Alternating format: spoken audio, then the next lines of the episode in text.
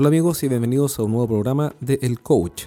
Este es el episodio número 80, soy Jorge Zamora y te doy la bienvenida a este programa. Microsoft acaba de anunciar la compra de LinkedIn, que tiene más de 430 millones de usuarios.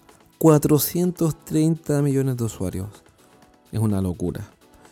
Personalmente me gusta mucho LinkedIn porque si uno lo usa bien, se da cuenta que puede eh, usarlo para muchísimo más que buscar trabajo. Eh, tengo un cliente que cerró un negocio de 500 mil dólares con un fondo de inversiones sencillamente por mandarle un mensaje por LinkedIn y preguntarle, oye, ¿te interesaría conocernos? Y respondieron que sí, terminó eh, vendiéndole 500 mil dólares. Bueno, obviamente no todos los contactos de LinkedIn son así, pero, pero me tocó verlo, lo encuentro fabuloso, es una red de contactos de negocios extraordinaria eh, tiene un montón de filtros por categorías, sectores industriales, tamaños de empresa, cargos, perfiles. Tiene una capacidad y un poder de segmentación de los contactos que quiero obtener que realmente es sin precedentes. Eh, tiene un costo de clic para publicidad bastante alto, parte en un dólar, pero, pero, no, pero bueno, eso tiene relación con el retorno que tiene LinkedIn, porque es súper segmentado. Y si bueno, si no haces publicidad, sí puedes contactar clientes que están dentro de las redes de tus redes, y eso es lo interesante. Como sea, Microsoft acaba de anunciar que lo va a comprar de aquí a final de año. Estamos en junio del 2016, así que si estás escuchando este podcast en esta época, de que diciembre del 2016 ya debería ser hecho la transacción. ¿Qué es lo que me gusta de LinkedIn? Una de las cosas que más le agradezco a LinkedIn es una frase de Hoffman, su fundador. ¿Cuál es esa frase? Dice que si la primera versión de tu producto no te da vergüenza, entonces te demoraste demasiado en lanzarlo.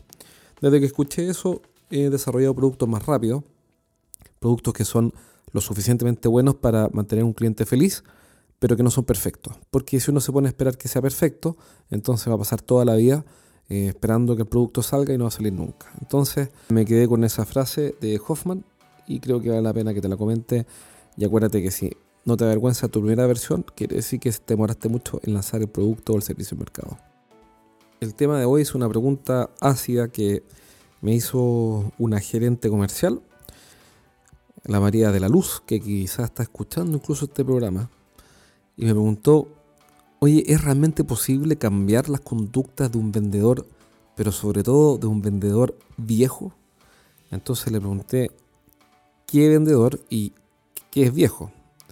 Entonces me dijo, mira, es un vendedor X que tiene como 15 años en esta empresa y más de 25 en esta industria y hace las cosas a su manera y ya a mí me gustaría mejorar un montón de cosas con él.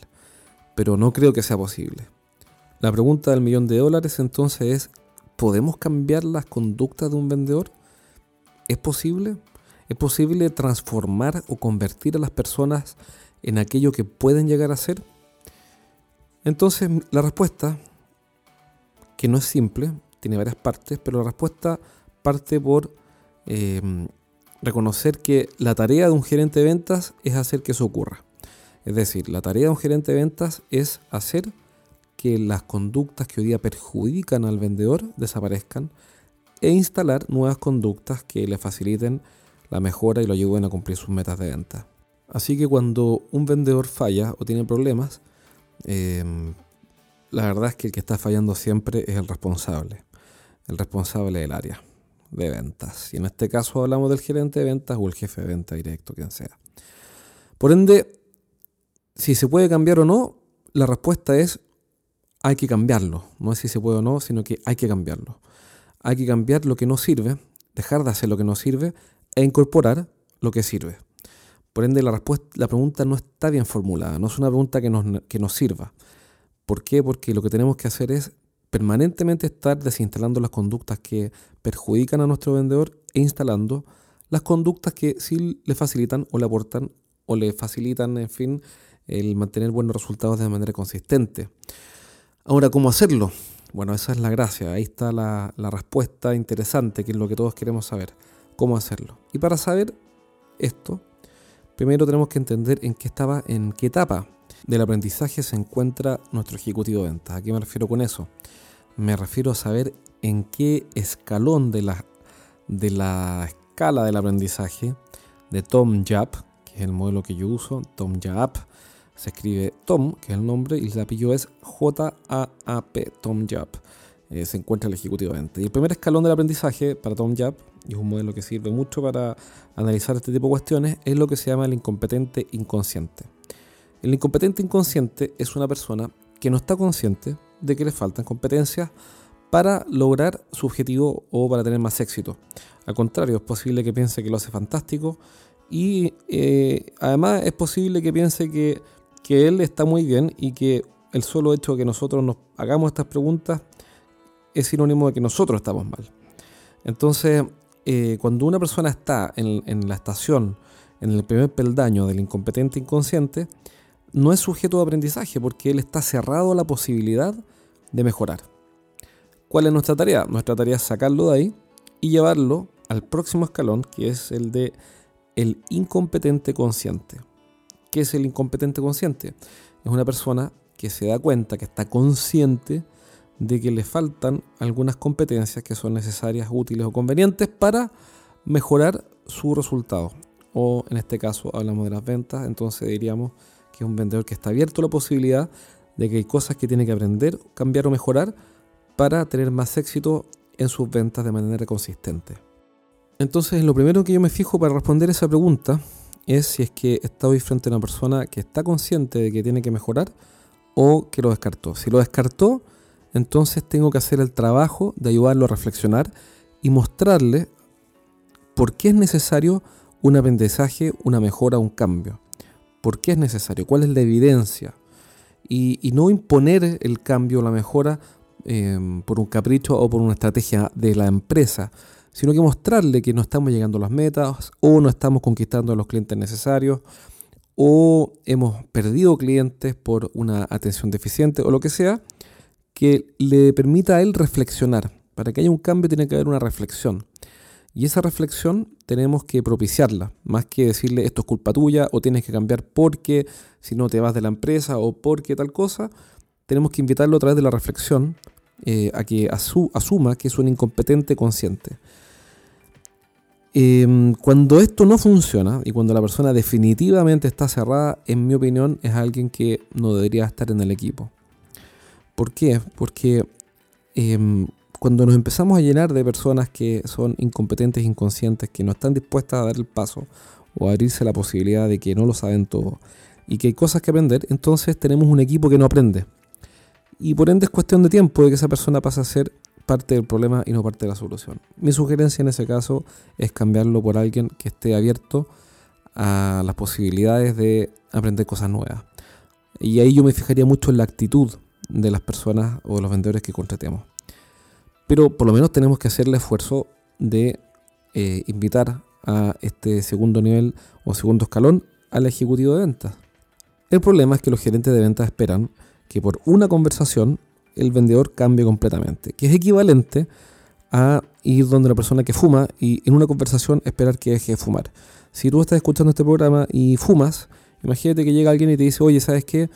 Tú, tú deberías dejar de fumar y te hace reflexionar al respecto bueno, yo no sé si con una conversación tú vas a abandonar una conducta, un hábito, una forma de ser.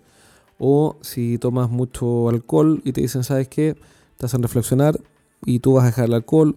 O si llevas una vida sedentaria y tienes sobrepeso, entonces escuchas a alguien y sales a trotar todos los días y bajas 30 kilos.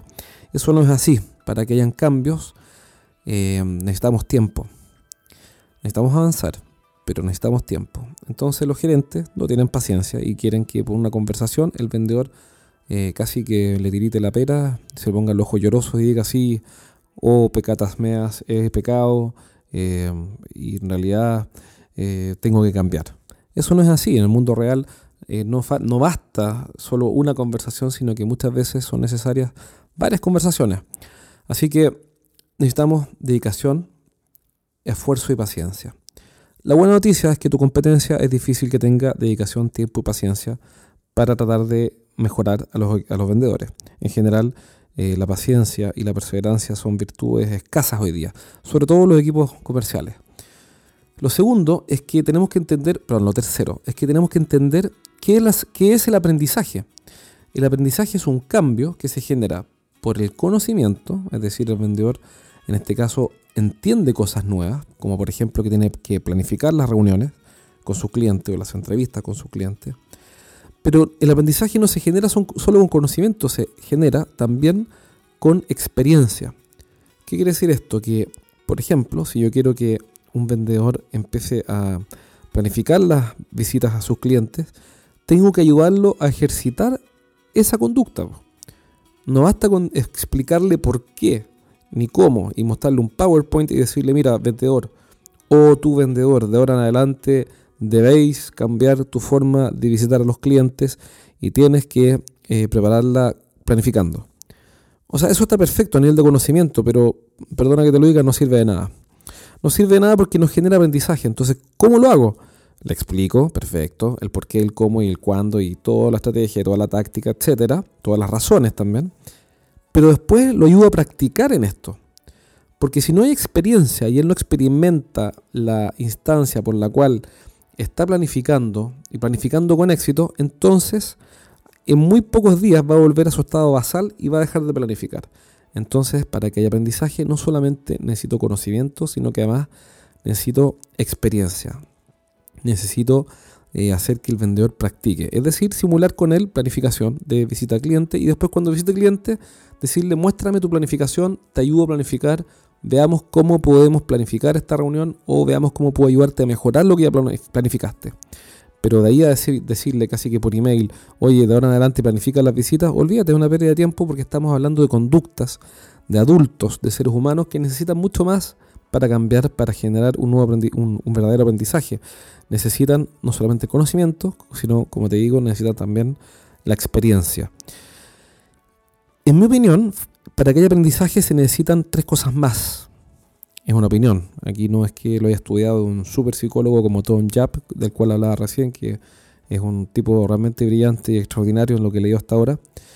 Eh, pero en mi opinión, lo que he visto es que falta reflexión, inspiración y un sistema de trabajo. ¿A qué me refiero con reflexión?